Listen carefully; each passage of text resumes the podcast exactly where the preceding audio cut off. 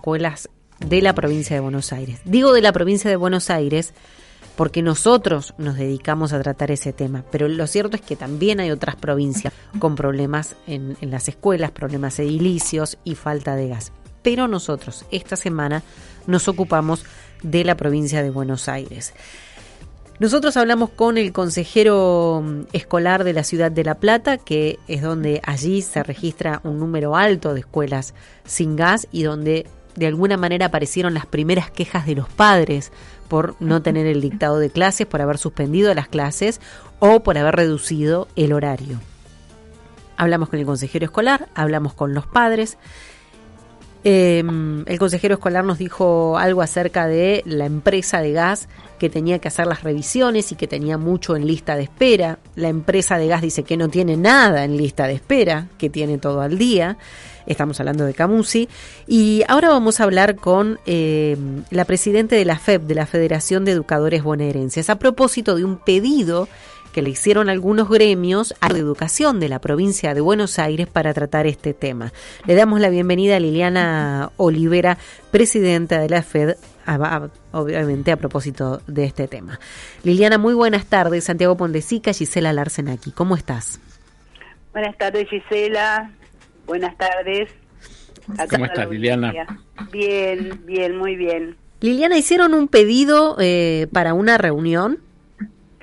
Sí, Sí, sí, eh, como vos anticipabas eh, a, esta nota, nosotros hicimos un pedido la semana pasada eh, al director general de Cultura y Educación, solicitándole una que nos atienda para que nos dé la información oficial que podamos acción que la gestión debe tener de los planes y los programas destinados a obras de gas, al mantenimiento de los sistemas de calefacción y este y mm, también esto que vos mencionabas, ¿no? Nosotros queremos tomar conocimiento de los recursos que se han transferido a los consejos escolares y a los municipios para el desarrollo de, de, este, de, esto, ¿no? Del mantenimiento, de las obras, eh, ¿Ustedes nunca, nunca tienen acceso a esta información antes de comenzar las clases? No, no, no, no. Eh, no tenemos esto. Eh, reclamamos todos los años porque esto es una constante. No es que en este momento estemos reclamando algo que lo hacemos aisladamente.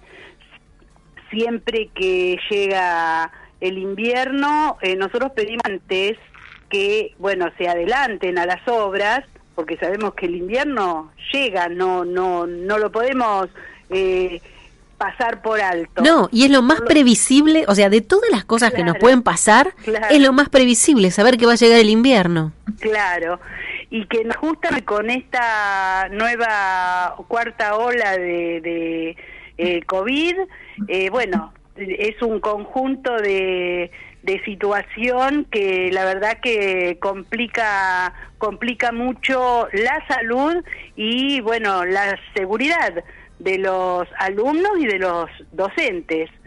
Liliana, eh, ¿cuántos años llevas como educadora? 36 años. ¿Cuántos años llevamos con este problema del gas que no se puede creer? Pensando que llevamos dos años sin escuela o dos años con la pandemia, un año y medio cerrado, que esos fondos no sabemos dónde fueron bien, uno puede decir, se pararon las obras. ¿Hace cuántos años que no se atiende el problema del gas en las escuelas? No, es una constante. Por eso digo que no es este solo con este gobierno, lo hemos hecho con gobiernos anteriores. Ustedes recordarán que en el 2018 tuvimos una tragedia, eh, bueno, que es de público conocimiento, perdieron la, vida, ¿Mm? claro, el Moreno, perdieron eh, la vida dos compañeros por algo que se podía prevenir. Nosotros unos cuantos días antes habíamos presentado como FUD, como Frente de Unidad Docente Bonaerense, unas carpetas con todo el relevamiento, lo mismo que estamos haciendo ahora, y que si hubieran tenido en cuenta eso, se podría haber evitado esta, esta tragedia. Mm. Eh, teniendo en cuenta esto, que no queremos que esto vuelva a suceder, eh, hoy estamos en estas condiciones, ¿no? De, ahí... sí, decime. ¿Mm? No, te interrumpí, perdón. No, de pedir un, un informe, porque acá tenemos, la problemática está, porque este, en declaraciones el gobernador eh, dijo y admitió que si hay estudiantes pasando frío, el Estado tiene el deber ético y político de resolverlo, y a estas declaraciones se sumó el director de, eh, de Cultura y Educación y reconoció que hay establecimientos sin suministro de gas y otros con dificultades este, con el gas. O sea que el, la propia gestión lo admite. Entonces, bueno, nosotros queremos que eh, nos den la, la, información precisa. No, no solamente que lo admites, eh, Liliana, sino que dicen que esto viene desde hace 12 años este problema, que no hay mantenimiento en las escuelas. Ahora mira, el otro día yo le dije al consejero escolar que hay una mala gestión. Claramente hay una mala gestión de los consejos escolares y de los consejeros escolares, porque no había motivo para llegar a este punto pensando, como estábamos comentando recién, que el invierno es lo más previsible. Él me dijo, bueno, pero también debo decir que 79 escuelas fueron arregladas y 79 escuelas están con calefacción. Estas que quedan es lo que va quedando del gran montón que había. Cuando me dice, a Camusi tenemos que esperar como cualquier hijo de vecino para que vaya a hacer la inspección. Bueno, hay una mala gestión ahí. Porque si la educación del país o de la provincia de Buenos Aires es como cualquier hijo de vecino, hay una mala gestión.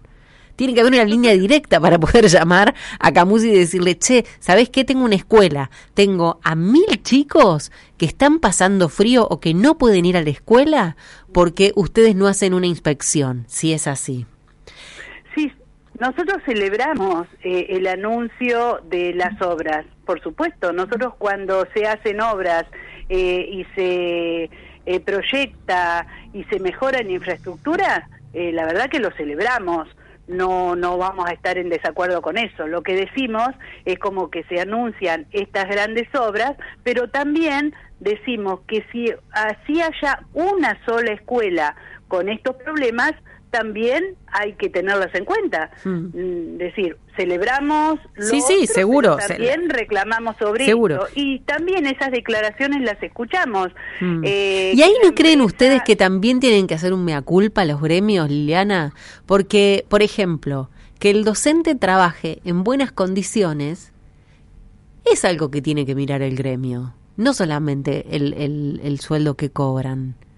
Sí, nosotros lo hacemos a través de los, de los reclamos, es decir, no somos gestión, nosotros no somos gestión, por lo tanto, eh, las obras no las pueden hacer los gremios. No, pero sí el eh, reclamo.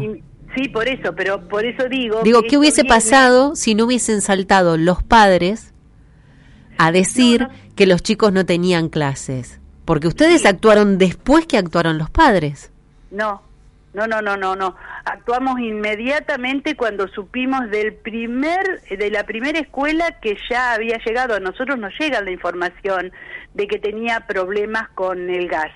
Eh, inmediatamente, ya te digo, los padres, esto que salió del frazadazo y los alumnos también este, hicieron sus reclamos, esto fue posterior a la presentación que habíamos hecho nosotros para que nos recibiera el ministro para darnos esta información que, que te decía.